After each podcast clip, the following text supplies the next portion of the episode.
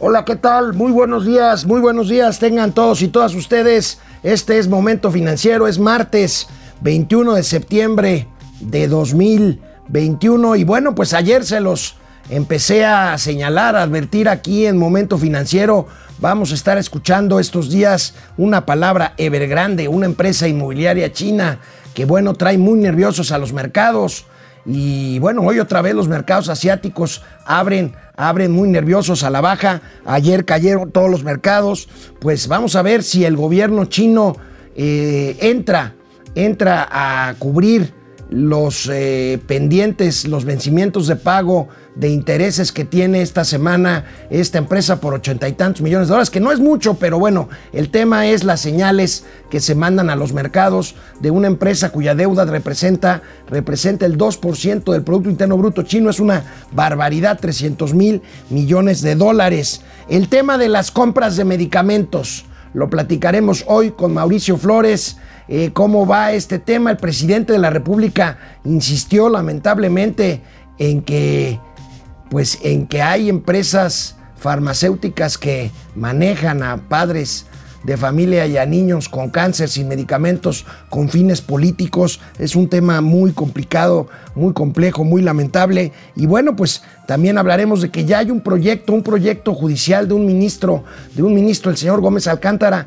de, de echar para atrás estas modificaciones que hizo, que hizo la 4T para eh, permitir este mecanismo de compra directa en el extranjero a través de la UNOPS, el organismo, el organismo de, las, de las Naciones Unidas. Lo que le faltaba a Pemex, un emplazamiento a huelga. El sindicato de petróleos mexicanos emplaza a huelga a petróleos mexicanos por revisión de contrato colectivo de trabajo para el 30 de septiembre. Híjole, nada más eso faltaba. Y bueno, los gatelazos tendremos, tendremos los lujos tendremos esos pequeños lujitos que se dan, que se dan los presidentes, los presidentes socialistas o prosocialistas o comunistas de Cuba y de Venezuela que exhibieron en su reunión cumbre en la Ciudad de México. Empezamos, momento financiero.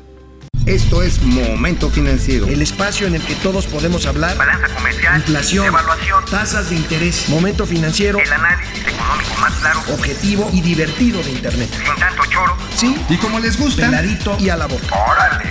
Vamos, réjete bien. Momento Financiero.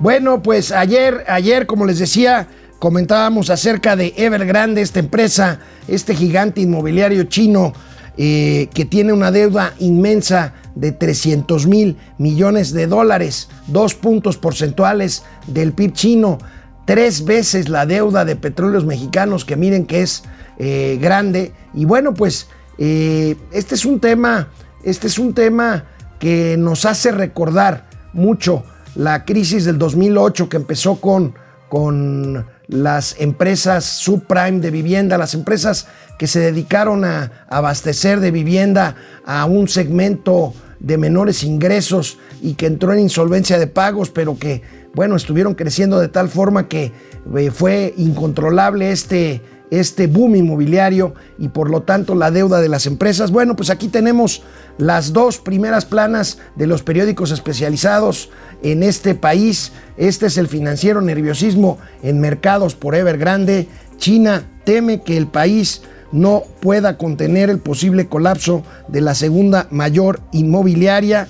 Y bueno, pues tenemos también la del economista la del economista, ahí la tenemos, mercados en el mundo prenden alarmas tras caída por Evergrande, el modelo de negocio de la construcción de la constructora china le, la permitió sobre eh, apalancarse, o sea, sobreendeudarse para edificar vivienda y crecer en otros sectores. Ahorita vamos a revisar en qué consiste este imperio gigantesco de Evergrande, pero bueno, platiquemos con Mauricio Flores. ¿En qué se parece esto, Mauricio? Buenos días a la crisis del, 2010, eh, del 2008, que empezó con, con, la crisis subprime. De pues entrada, porque son subprime? O sea, son créditos hipotecarios.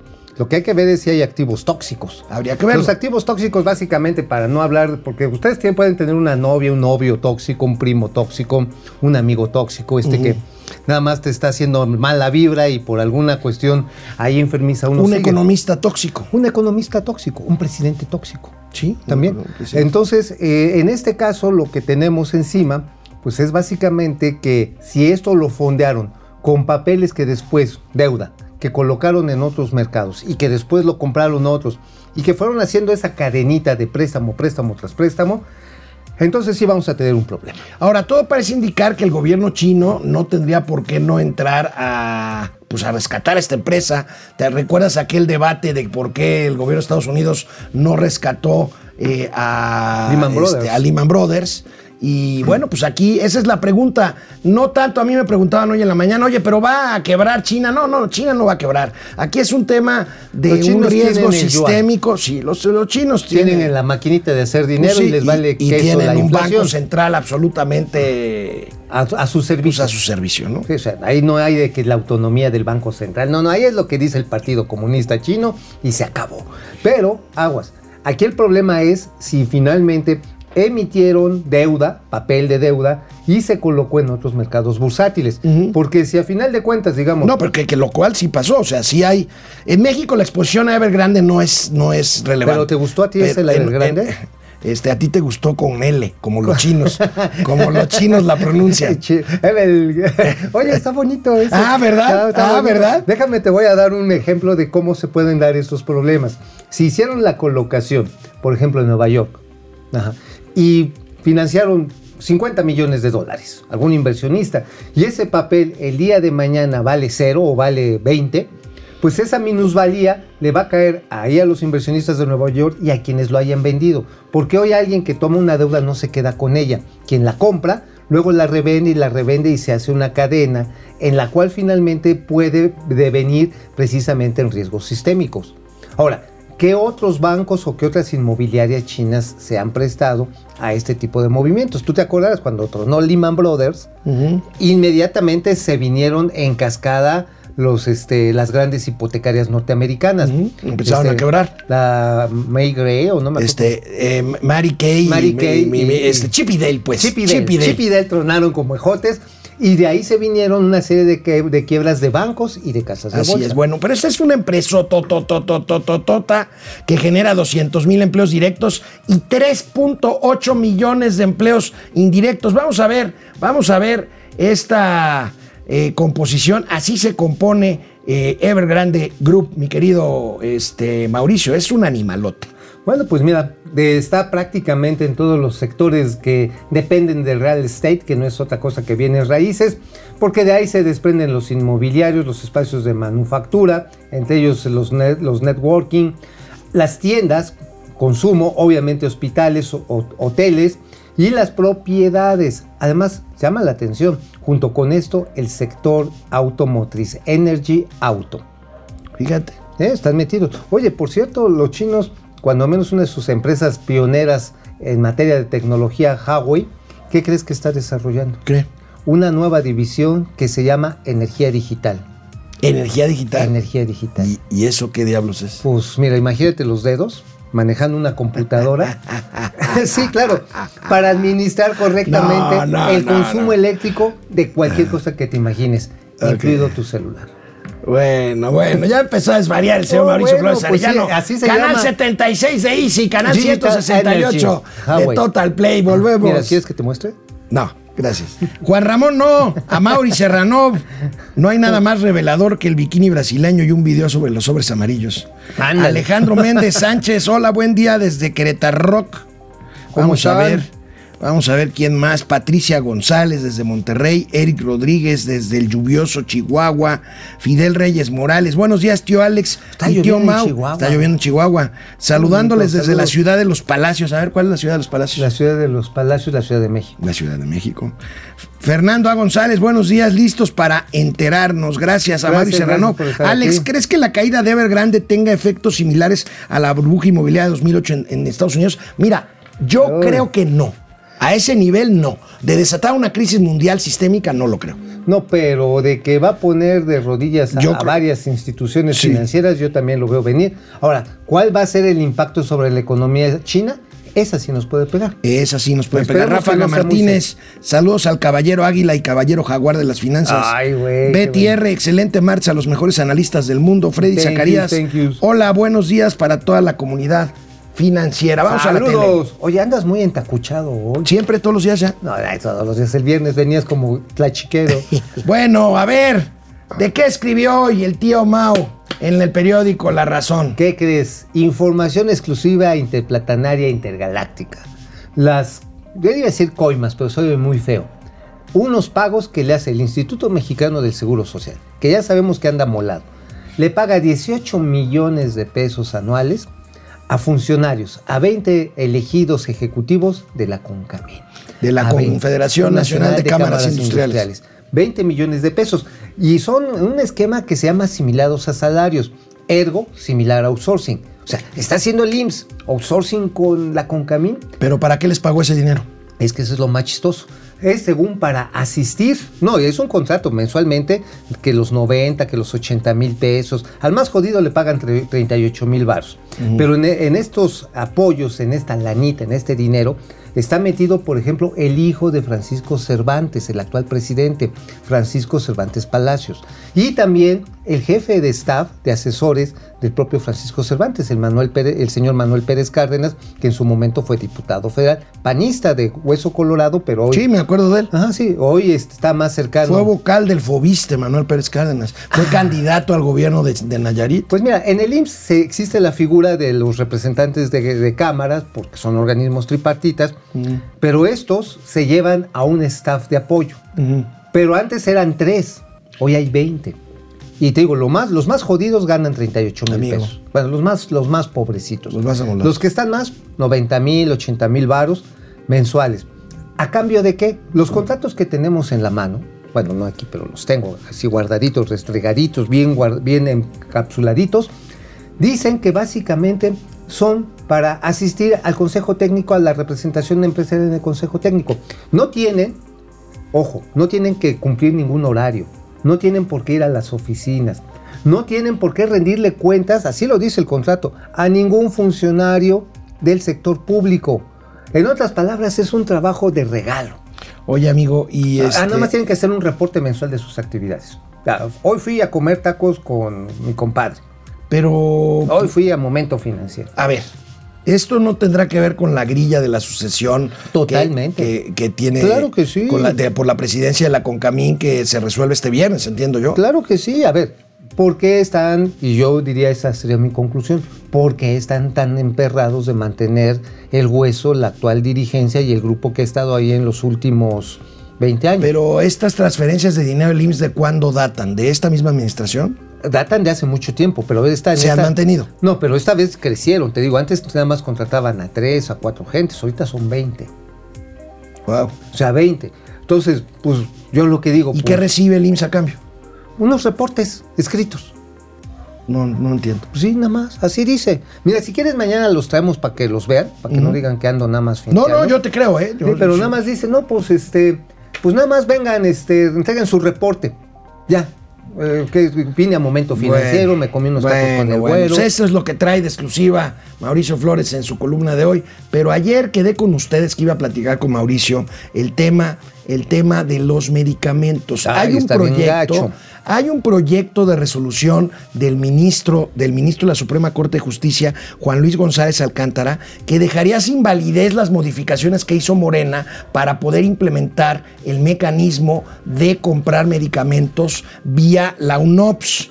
Esto podría echarse atrás por una resolución judicial, pero pues ayer, amigo, el presidente de la República decía esto, decía que antes no se podía comprar medicinas en el extranjero. Esto no es verdad. No, se mira, podían comprar. Claro que sí, había licitaciones internacionales. Digo, hay productos, hay medicamentos de patente que se tienen que traer de laboratorios muy específicos. Por ejemplo, ayer el Sol de México sacó una nota muy interesante de que Sedena había comprado los medicamentos más caros que hay en el mercado. Hiroshi Takashi cada vez hace un mejor papel en el Sol de México. sí. ¿eh? Algo así como 2 millones de pesos la dosis. Y sirve para tratar una enfermedad incurable, nada más es para que te mantengas vivo, que afecta a las redes neuronales. Pero bueno, fuera de eso, el asunto está en que esta información que salió a la luz el fin de semana pasado, es una llamada de atención grandotota al gobierno federal de la Suprema Corte de Justicia, decirle, oye maestro, porquería no está funcionando. Oye, pero mira lo que todavía ayer decía el presidente de la A ver. República. A ver, vamos ahorita, a y ahorita te doy una exclusiva Sí. Vamos a Hoy ver. sí tenemos el costal lleno. era gratuita a todos los mexicanos. Ese es el compromiso. Entonces, medicamento general, los medicamentos para los niños con cáncer, que antes no habían. O si habían, este, eran de mala calidad o adulterados. Y los medios no decían absolutamente nada. Entonces los que tenían el negocio de la compra, o mejor dicho, de la venta de los medicamentos al gobierno, 10 empresas monopólicas que le vendían al gobierno 100 mil millones de pesos al año, que ni siquiera eran laboratorios o empresas farmacéuticas, sino lo que tenían eran influencias y se dedicaban a distribuir los medicamentos. Esas empresas las enfrentamos durante todo este tiempo con campañas en los medios, fueron capaces hasta de movilizar a padres, a niños, para ver si este, cedíamos y dábamos marcha atrás a nuestro plan de comprar los medicamentos en el extranjero, porque estaba prohibido. No se podían comprar medicamentos en otros países, porque era controlar todo el mercado, apoyar a estas 10 grandes corporaciones para que se tuviesen que Oye, amigo, Oye. ¿por qué iba vestido de mesera de Sammons el presidente? No sé, amigo. Yo no me meto con la vestimenta de No, yo sí, pues es que, es que hay guayaberas oaxaqueñas muy bonitas. Esa estaba bien pedorra. Bueno, amigo, pero a ver, primero, meterte otra vez con los niños Y con los papás de los niños. y con los papás y de con los niños enfermos de, los niños. cáncer. Dicen que Oye, fueron 10 movidos. empresas monopólicas. ¿Qué no un monopolio es de una sola empresa? Pues digo, es que nunca fue a sus clases de economía el presidente. Ya. Ahora, después de todo, no eran ni siquiera corporaciones, eran empresas distribuidoras que consolidaban lo que vendían los laboratorios Pe- para hacer una pero buena además entrega. es mentira que antes no hubiera autorización Claro para comprar en el extranjero. Eran compras internacionales, licitaciones internacionales, al grado que la Organización de Países Desarrollados, la OCDE, venía año con año a dar un reporte de cómo se había desempeñado la compra consolidada que ejecutaba el Seguro Social. Antes la hacía el Seguro Social. Ahora, el Seguro Social ya está haciendo cosas por, Por aparte lado, del- sí. de la UNOPS. ¿Pero qué ¿no? crees? ¿Y Le qué di- están deteniendo la lana. ¿Esa es tu exclusiva? Traigo otra. A ver, ¿quién está deteniendo la lana? La Secretaría de Hacienda. Para pagarle a la UNOPS. No, para pagarle a los. Ah, para que lo haga el IMSS directamente. Sí, sí, Ok. sí, los traen Ah, amarrados ok, de ok. la ¿Y cuál es tu otra exclusiva que traes? Ahí te va. La UNOPS no está pagando a los proveedores. ¿Cómo crees? ¿No? Ha pagado solamente el 40% de las entregas, con los propios datos de la UNOPS. Y luego. ya, pues es un desmadre. Perdón, ahora sí lo tengo que decir. Es un desmadre. eso. Oye, pero- No está llegando los productos. Pero se puede meter en un tema de carácter penal, la UNOPS, con lo que me estás diciendo. A ver, aquí esa es la cuestión. Privatizaron el sector salud a la vista de todos. LUNOPS no responde a gobierno alguno. Es un acuerdo entre particulares. Decía el presidente, no vamos a privatizar. Esto, si es una privatización, con los peores resultados Uf, que he visto. Uf, bueno, les dije que teníamos que comentarlo con Mauricio. Ahí Ahí, tienen ¿eh? la información. Por lo pronto Y vamos. mañana detalles en gente lo- detrás del dinero también. Por lo pronto, mañana, mañana. Por lo pronto, ahorita vamos a una pausa y regresamos aquí a Momento Financiero. Regresamos aquí a Internet. Francisco García, buen día. ¿Cuántas empresas chinas estarán en la misma situación que Evergrande? Buena pregunta, ¿eh? Sí, claro. Habría que. con- Yo no conozco mucho a de- Porque no además el eh, dice, dice aquí que el gobierno chino esconde cosas. Sí, el gobierno chino es absolutamente opaco en todo. No, pues absolutamente. Le encanta por eso a la 4T. Bueno, Sí, sí. Dulce Ojeda, Habrá buenos días a los mejores. Francisco García, buen día y la inflación sigue subiendo. Esa que supuestamente iba a ser temporal, pues sí, Híjole. nosotros aquí se los advertimos. Pili Sainz, ¿cómo estás, Pili? ¿Cómo sigue Depre? Estaba ¿Cómo sigue? malito, Está ¿verdad? malito, Depre. No sé de Ah. qué, pero estaba malito. Paso a escucharlos y aprende, aprender como siempre. gracias. gracias. José Almazán Mendiola. López Gatel minimizó la pandemia, el uso de cubrebocas, incluso minimizó los riesgos de contagios en actos masivos como el Vive Latino, minimizó la variante Delta y los contagios. Ahora minimiza la variante Mu. Ah, sí, dice, no, no va a pasar mu. Es que él es la variante güey. Oye, sí. Ángel González Oye, que ya está bajando la ola, la tercera ola esta de la variante Delta, ¿no? Ya, ya, ya, ya, ya. ya. Pero a ver cómo viene la A ver cómo viene la del güey. Ángel González Mosqueda, buenos días. ¿Desde cuándo no pagan los impuestos esos chinos? ¿Mandé? Ajá, sí. Este, ok, este, ¿qué más? Oye, va- Cris Ayala, abogado, qué milagro. Desde Toluca, mis queridos Bonnie y Clyde. Bonnie Clyde. De Oye, las finanzas, tenía un rato de no verlos en vivo, qué gusto. Gracias, Qué gracias. gusto. Oigan, este, a ver si ya le echan aquí cooperacha. ¿eh? Aquí está el libro de las de la Biblia esperando. Israel Corralejo, ya sabíamos lo de China, han maquillado siempre sus finanzas, siempre. Fíjate que le voy a echar una averiguadita de cómo está el entramado del sector financiero chino, porque tienen bancos muy grandes, pero hay un control férreo desde el Banco Central. Sí, claro, claro, totalmente. Entonces, este, Totalmente. Y hay mucha información que nunca vamos a saber. Tú sí. Leti Velázquez, Rochi, Melchor y Son, muchas gracias. Mu- buenos días, código binario de este mundo digital de las finanzas. Bueno, en- es cierto que México va a crecer un 6% este año, dice Leti Velázquez.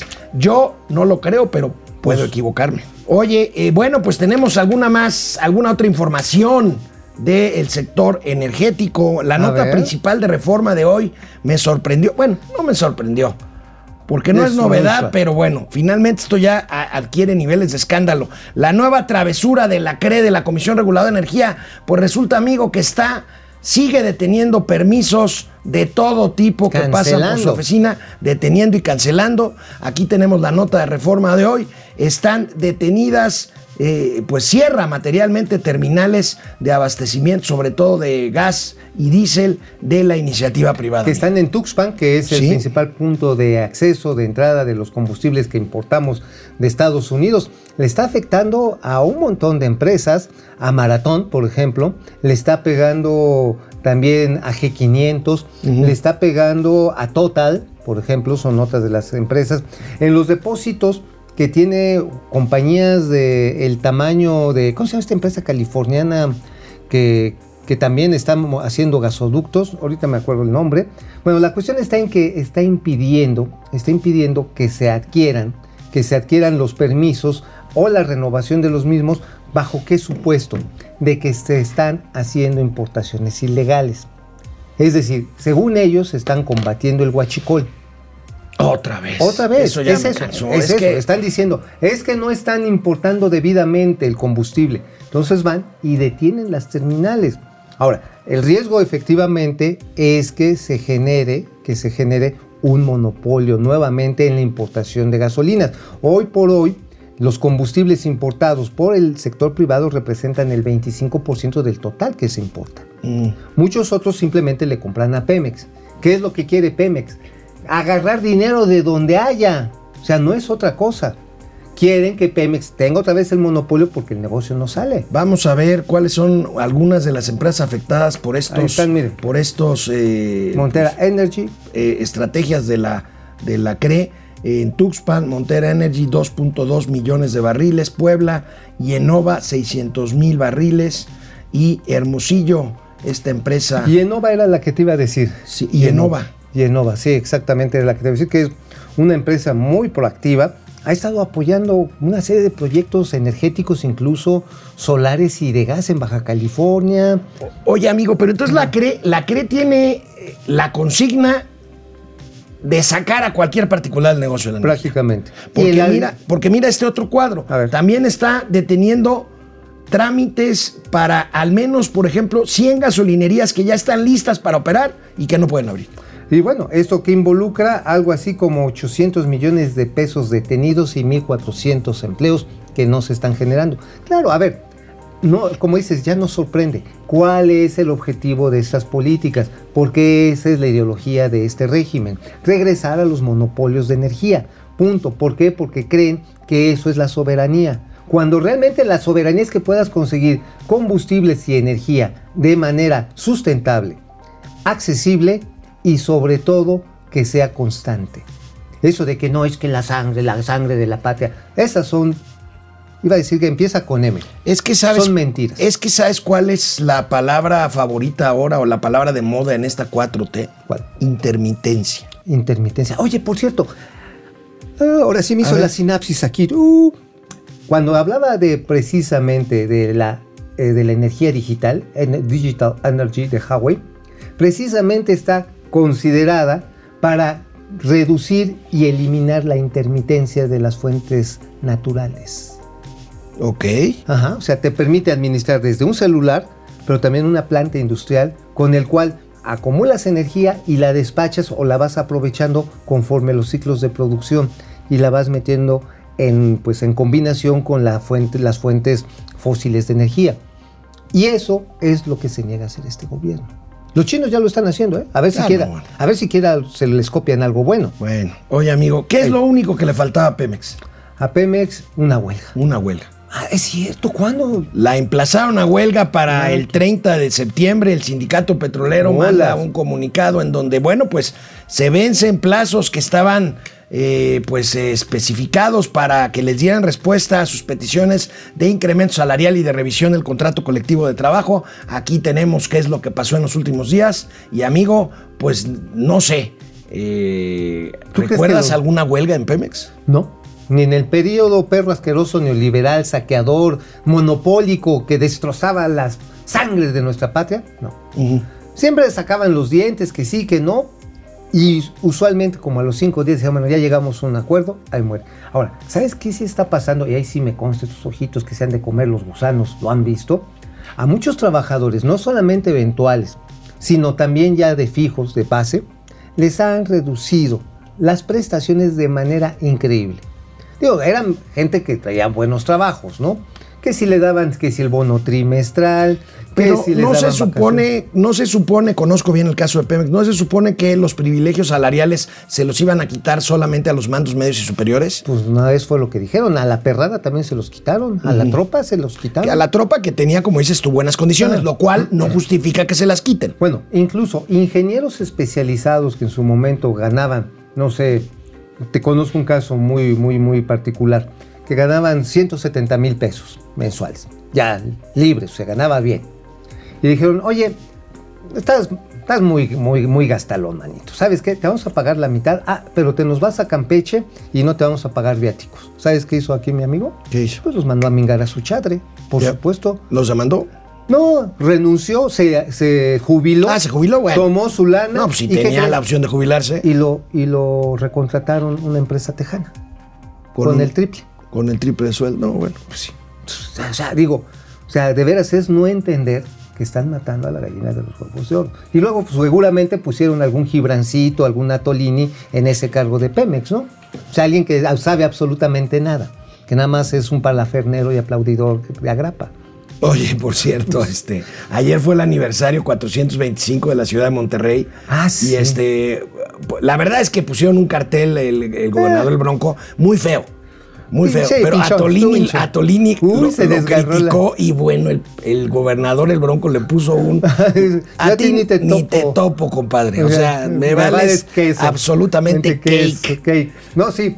Eh, estaba feo. Vamos a describirlo. No, sí estaba feo. Estaba Estaba feo, feo. estaba feo. O sea, era, así como dibujos son de los Pues Simpsons. el clásico cerro de la silla y unas caricaturas ahí de un vato, de un... me- medio borracho con dos señoras. sombrerudo acá, con dos señoras al lado. así como yo soy bien machote y aquí Pancho Villa y sus dos señoras a la orilla. Entonces, Eran sus primas. con sus primas y así como que iban jarras y todos.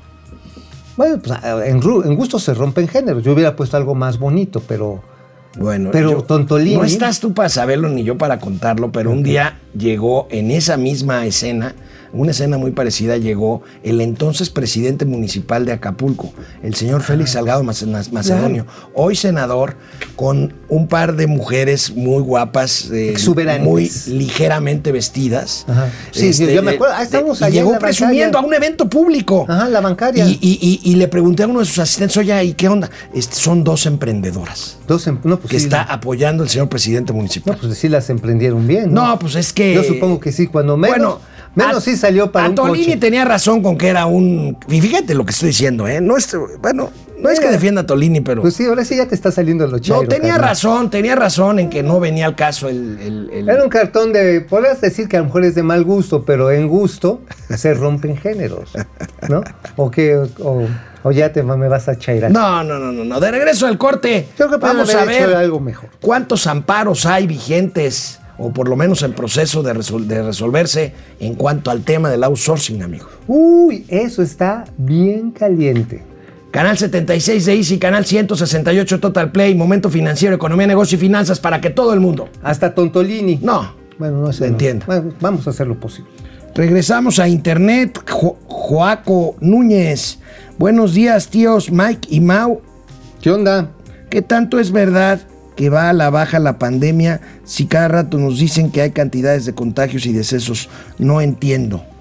Este, bueno, Ya bajó el número de decesos a 264. que son muchísimos. Siguen siendo muchos. Pero Y fue el fin de semana. Vamos hace- a ver qué, qué reportan hoy. ¿eh? Sí, porque acuérdense, vamos a poner la referencia. Hace 20 días fueron 1100. Pero no es fin de semana. No, en fin, fue el miércoles. Vamos O sea, a ver, vamos, a ver, mañana. Es que sí, como no trabajan en los fines de semana, la No, 4T, no, no, es un lío, acumulan es un- los muertos y ya después sueltan el. Guillermo Jiménez Chivas. Rojas, hola amigos, saludos desde Zamora, Michoacán. Eh, Zamora. De los Chongos. De la tierra de los chongos. Tío Alex, ¿le puede decir al tío Mau cómo puedo usar las inversiones?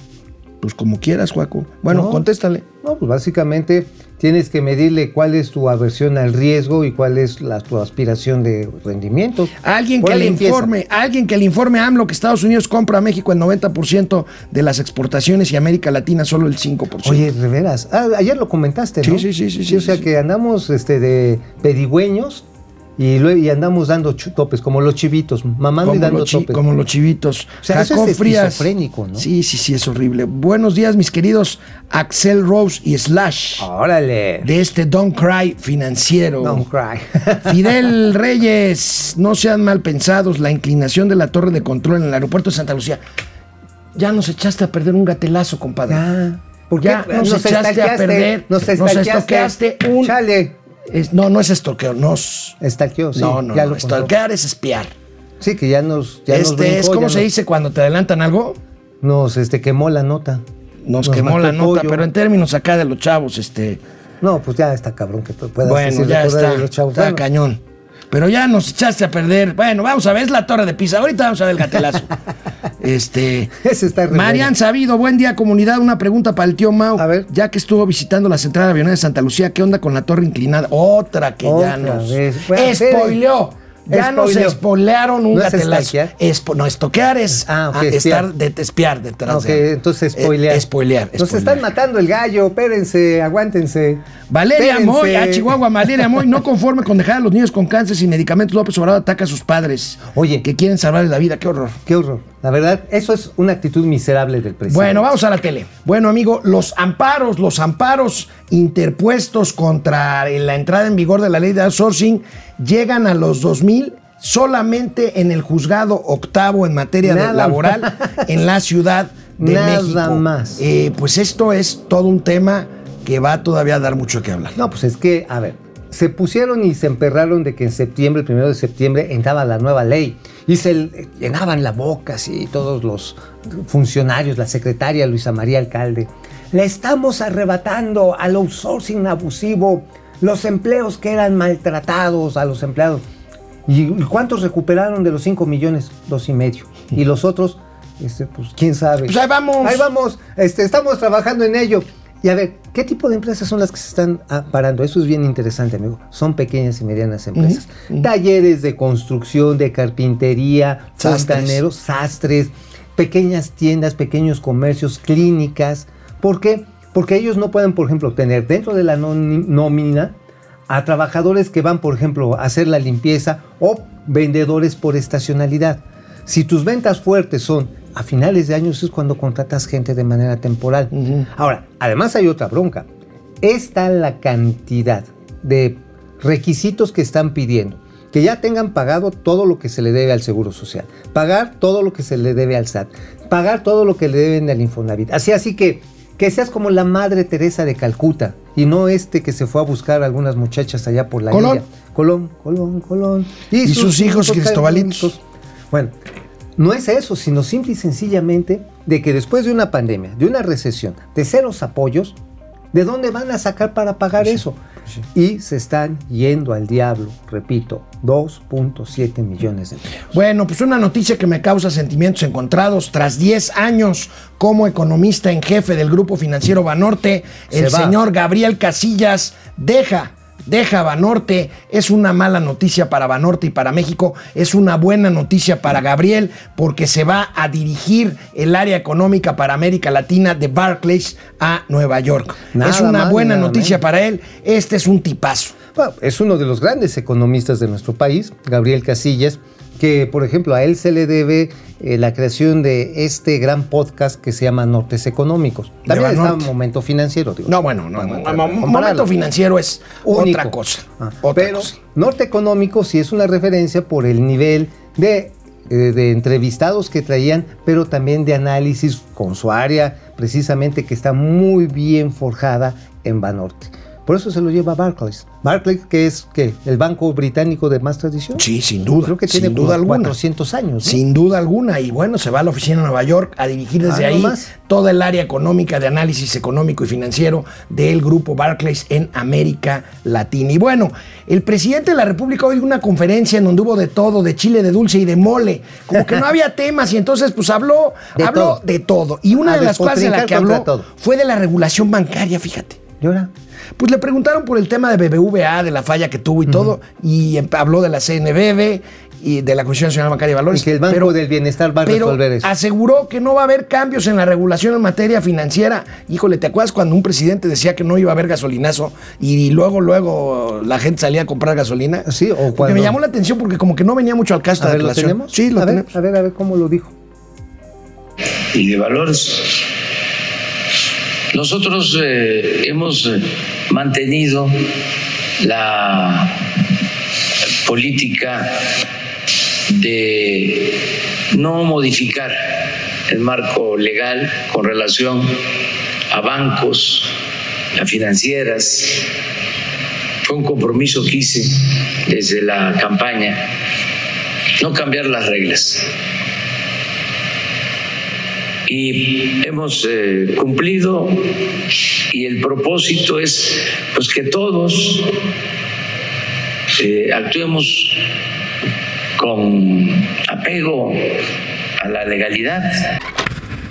Pues sí, y el Zócalo está en el centro, ¿no? Este, Y también, también podemos decir que la torre latinoamericana tiene 40, 41 No, pisos. tiene 42. 42 pisos, sí, 42. más la, la punta, Más la antenita. la antenita, Que el eje central está a la mitad de la ciudad. Pues sí.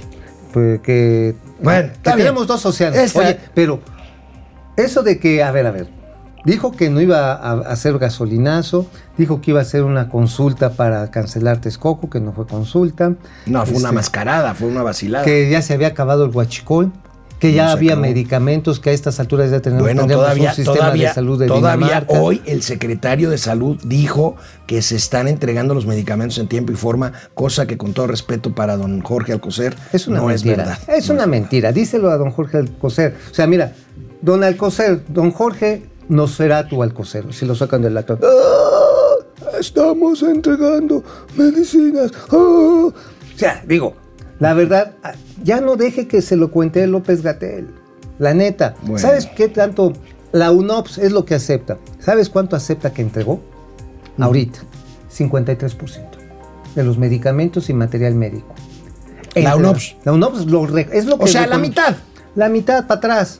¿Y sabes cuánto tú sabías que a estas alturas del partido ya había entregado los malditos gobiernos corruptos neoliberales, perros asquerosos? 97%.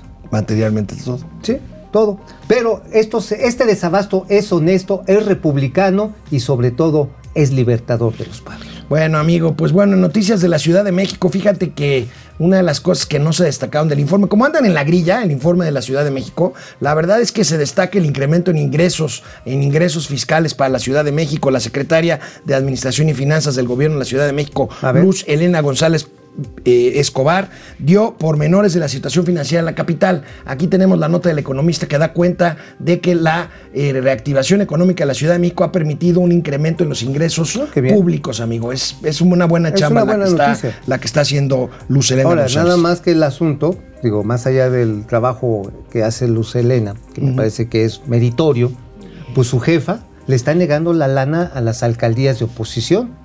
Está diciendo, no, no hay dinero, mano. No, estaba escuchando en la mañana a Lía Limón, que está aquí en esta delegación en la Venustiano. No, No, Venustiano, no, Álvaro Obregón. En Álvaro Obregón, es que como Va son, a tomar pues, posesión ya en unos en 10 días, ¿no? en 10 días. Lía Limón decía, oigan, me dejaron 3 millones de varos y me están dejando unas deudas de casi 500. Y no hay luminarias, no hay bacheo. Por eso la ciudad parece ca- cara de adolescente con acné, mano. Está toda picoteada, así como tú comprenderás. Picoteada, dada al, al- al traste. Obviamente, ¿sabes qué también estaba diciendo Lía Limón? Y también lo escuché por parte de este, de el del alcalde de Magdalena Contreras. Les quieren quitar las patrullas porque las patrullas están en arrendamiento. En arrendamiento, Ajá. claro. Y como no pagaron el arrendamiento estos desgraciados cuando se fueron, pues entonces los policías van a tener que andar a patín o en bicicleta. No, y además las quieren pintar con el color este Marrón. morenista, ¿no? Ajá, sí, el este de Quinda. Bueno, marrón, ¿no? Así Pues, más parecido este a la. color a la- así, luego te platico Sí, sí, sí, de ese color de ya sabes. Bueno, qué, ¿no? veamos, veamos. A ver, primero, color, amigo. flip- color flipper. No seas. Sí. Vamos a ver, a ver, amigo, Willy, expl- explícanos, recuérdanos qué es la demanda global. La demanda global. La demanda global es la que acumula las, las eh, ahora sí, las compras, las transacciones que hacen de adquisición, todas las personas, los gobiernos y las empresas. Entonces, ¿qué quiere decir esto de que pierde fuerza demanda laboral en México? Ahí tenemos. Demanda nosotros. global. Demanda global, perdón. Sí, es decir, toda, todo el mundo, repito, personas, empresas y gobiernos, pues simple y sencillamente le están echando menos ganas a lo que es la posibilidad de la transacción. O sea, si tú tienes un menor ritmo de, o mayor ritmo de demanda, quiere decir que el mercado se está constriñendo, se está haciendo pequeño. La demanda global también incluye, ojo, la demanda que se hace de bienes nacionales e internacionales, la importación y la exportación, también dicho de esa manera. Y esto está reflejando que finalmente se nos acabó el gas. Pues ya. Se acabó, Rebote se acabó. se acabó el gato muerto. Vamos a quedó. una pausa y regresamos con los gatelazos del día. No se los pierdan. José Almazán Mendiola, mejor que aclare si los cubanos que vinieron a atender la COVID eran médicos titulados o no. Se refiere al Cubagate, esto que denunció Julen Reventería, ¿no? Este, Claro, El que- senador, el senador que después. ¡Ahí está! Ah, A ver. música para mis oídos. Ha venido la colaboración, las aportaciones patrióticas. Lucio Reyes, tres dolarucos. Órale, Luciete. Gracias, gracias, muy Lucio amables. Reyes. A ver, Jacob Frías, claro, los niños son los albo- alborotados, no es que se mueran, sino que a huevo quieren fallar su ideología. Híjole, esto, esto es muy- esto a mí me cuesta mucho trabajo. No, pero es que hay que Es que es miserable decir que los niños están manipulados para fines que sus papás están comprados. Mira, hay que decirlo así. El presidente se está, se está comportando como un auténtico gamberro, Sí. como un provocador, como un auténtico miserable. Así. Pupi Noriega. saben, ¿eh? Sigan. sigan Pupi votando, Noriega, no buen día al Tintan y Marcelo de las finanzas. gracias, este, que somos los más informados y más divertidos. Muchísimas Vale, gracias. Tratamos de hacerlo nuestro. Victoria Vera, hola a todos en México, buenas noches desde Asia. Deseo Hola, excelente día de sus trabajos para todos, pero en sus casas también. Gracias, Muchas Victoria. gracias, sí, se agradece. Eh. Freddy Zacarías, saludos para Box Bunny y Sam Bigotes. Dulce ¿Te acuerdas de Ojeda, ¿qué hubo caricaturas? Son de lo mejor, gracias por existir. Gracias, Gracias, a ti, gracias. gracias. a ti, dulcecita linda. Dulce, preciosa. Said, Said Baltar Lalín, este señor no sale de su discurso, ya lleva un año con lo mismo de comprar y no compra nada, sí es cierto. Pues sí, no, los medicamentos. Mañana en Gente Detrás del Dinero, y lo vamos a comentar aquí, amigo, traigo unos datos bien cañones. a ver, A ver. ¡Órale, Alemus! ¡Otra Alemus, vez! cuatro mil pesos chilenos. ¿Cuántos pesos mexicanos? 100 pesitos mexicanos, oye, muy buenos. Gracias, ¿eh? no, bueno, pues ya- Oscar Mauricio Monraz, Carlos González, más, más, do, más Dojic, Gracias. Hasta cree que va a progresar el emplazamiento a huelga Pemex. Nosotros nada más les comentamos que se ha emplazado a huelga. Pupi ¿Quién Noriega? David sí Méndez, eh, Carlos González. ¿Quién se despide de hoy del financiero de su ¿Quién? columna? ¿Quién se va? No sé. ¿Cómo? Bueno, vamos a la tele. Y quédense. Ah, pues ¿quién se despidió del financiero? Pues Gabriel Casillas. Ah, Gabriel que tenía una, claro, que tiene una Gabriel columna. Igual y la sigue escribiendo desde Nueva York, no tendría por qué no hacerlo, a Claro. menos que Barclays no se lo permita. Probablemente le tenga esa prohibición Pues sí. para que sus opiniones. Bueno, oye amigo, no fíjate que, fíjate que yo sigo preocupado con el tema de la seguridad informática. Ayer mis amigos queridos del INAI, mi colega concretamente vocera del INAI, nos comunicó en la tarde, por Qué ahí de las grueso, 6, ¿eh? 7, que hackearon la Plataforma Nacional de Transparencia. Esto es muy delicado, amigo. Ahí está el aviso que da el INAI eh, eh, sobre ataques, ataques cibernéticos en contra de la Plataforma Nacional de Transparencia, que estamos... ¿Qué está pasando con, con esto de la seguridad informática? Bueno, es que aquí lo que menciona el INAI en el caso particular es que es una plataforma de hackers sobre criptomonedas. Estaba buscando la información de los ciudadanos, porque mucha información que, por ejemplo, tú le entregas a un centro comercial, a un banco, Que está protegida. está protegida por la el INAI. El INAI no tiene la base de datos, pero lo tienen los bancos y están obligados, o el centro comercial, la tienda, está obligado a cumplir esa ley. ¿Qué información es la que puede tener el INAI? Las solicitudes de recursos de información pública y los procedimientos que está haciendo para obtener la información, para expedirla y también acceso a información del Estado o de, institu- de otras instituciones que son sujetas a este escrutinio. Si es una plataforma de criptomonedas en este caso, lo único lógico sería que lo que están buscando es secuestrar información sensible de personas o instituciones para tener posibilidades de hacer otros hackeos y entrar a sus cuentas, entrar a sus computadoras, a sus No, centros de información. lío, es todo un esquema Claro. perfectamente planificado, tipo la casa de papel. Claro, chico. y entras, controlas la información, las computadoras, los servidores de estas instituciones una vez que tienes las llaves de acceso que pueda tener el INAI y secuestras los equipos, los servidores y hasta que no te pagan una lana no sueltas esa información. Bueno, bueno, pues Es ahí peligroso, tenemos, ¿eh? es, pe- es peligroso. Bueno, pues en los gatelazos del día de hoy, martes 21 de septiembre, ayer veíamos a Nicolás Maduro llegando a México en su avionzote, ese avión que no tiene ni, a, ni AMLO. Así, ¿verdad? Sí, sí, sí. Aquí, de regreso a Caracas. Vean nada más lo que dijo aterrizando ahora en el aeropuerto de A ver, Caracas. el honesto y siempre. Ya listo en el aeropuerto Maiquetía. Llegando ya. Misión cumplida en México. Buena victoria de la Unión Latinoamericana y Caribeña. Ya llegando aquí con Silita. Bueno, tenemos muchas cosas buenas esta semana. Esta semana es semana radical. Todo el mundo a cuidarse, siempre a cuidarse. Desde mañana lunes. Nosotros seguimos en nuestro trabajo. Gracias a los muchachos, a los pilotos, a todos. Gracias a los pilotos. Buen vuelo. Que Dios me lo bendiga a los dos. Bueno, bueno, aquí llegando. En la escalera. Buena experiencia.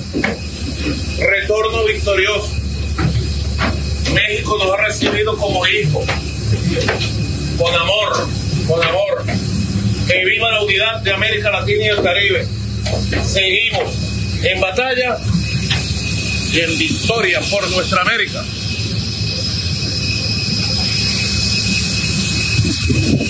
Si el avión presidencial no se lo pudo vender a Trump, pues que se lo venda a Maduro. Pero no, pues ya tiene el suyo. No, está, pero está ver, de buen ver, nivel. Los, los revolucionarios no se andan con jodederas, ¿eh? O sea, dos aviones, carnal. A ver, no trae un relojote. No, ahorita vamos a ver, ahorita o sea, lo vamos a ver. Señor, pero bien bueno, forrado, pues, oye, es que yo no ¿qué? quise, a ver, no, tomé la decisión ¿De qué?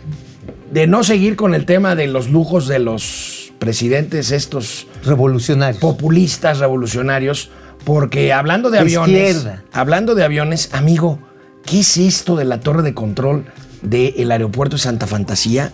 Parece la torre de Pisa. Ve nada más esto. Ve nada más. Ahora, a ver, la foto, y no quiero entrar a detalles, voy a hablar de lo que conozco y de lo que no conozco, nada más voy a poner los puntos. Cuando tú agarras una foto y sobre todo con gran angular, puede cambiar la inclinación, la percepción.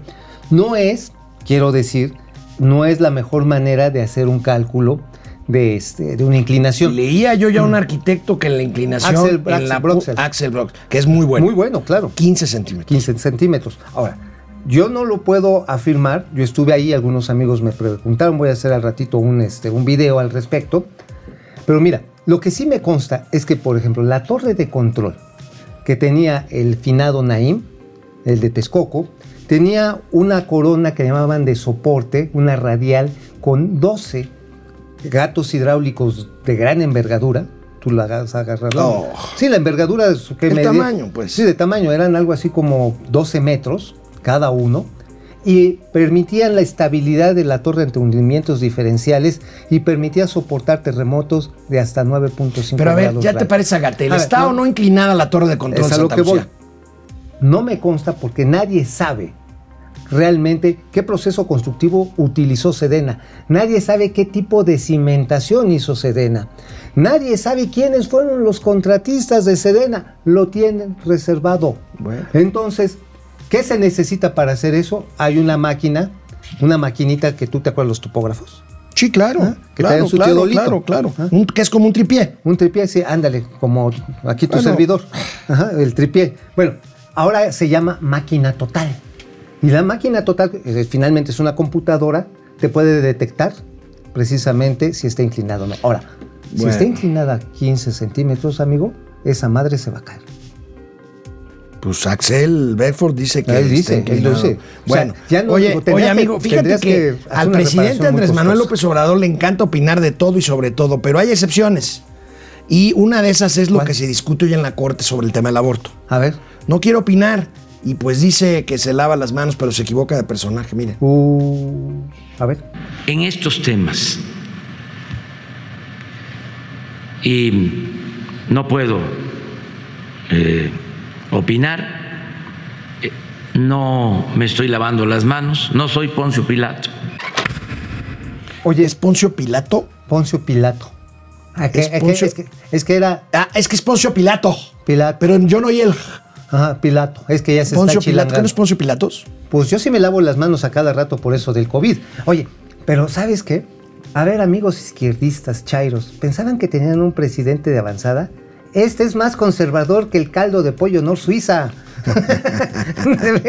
Bueno, y sobre lo que hablaba Mauricio, a ver, ¿qué tal la bolsa que se aventó la primera dama de Cuba, la esposa del señor presidente. Díaz Canel? Toma, vean esa bolsa. perros.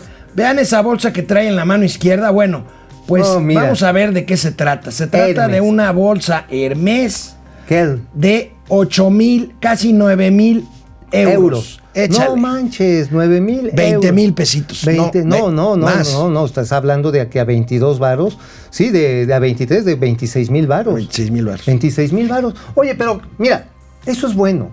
Los líderes revolucionarios que salgan a los pueblos tienen que vivir bien. O las joyas de Maduro. Las joyas tenemos. ve el ver, relojote. Ve el relojote y el anillo ese, eh, bastante naquito el anillo, pero se supone que es un rubí, Bueno, es una esmeralda. Los narcos siempre son bastante nacos, pero a ver, ¿cuánto Pero costará el relojito? El relojito, pues un 200, ¿no? Ah, fácil. menos. Pero mira, hacen tantos esfuerzos por los jodidos de esta América que merecen todos los lujos que se los ha impedido el neoliberalismo. Oye, amigo, la ignorancia de nuestros amigos Chairos es Monumental. monumental. Pero en el caso de Jorge Gómez Naredo adquiere niveles, niveles de imbecilidad. Es un imbécil, ¿cierto? Mira, pues es que mira nada más, dice, para los que están criticando del presidente de Cuba, Angela Merkel lleva 17 años en el poder. Angela Merkel no es presidenta, es canciller y le elige un parlamento. Mento, claro, así. Miren, amigos chairos, nada más les voy a decir, y viendo las joyas y los despropósitos de alguien tan tonto como Jorge Gómez Naredo, contra la burguesía, hasta estar igual.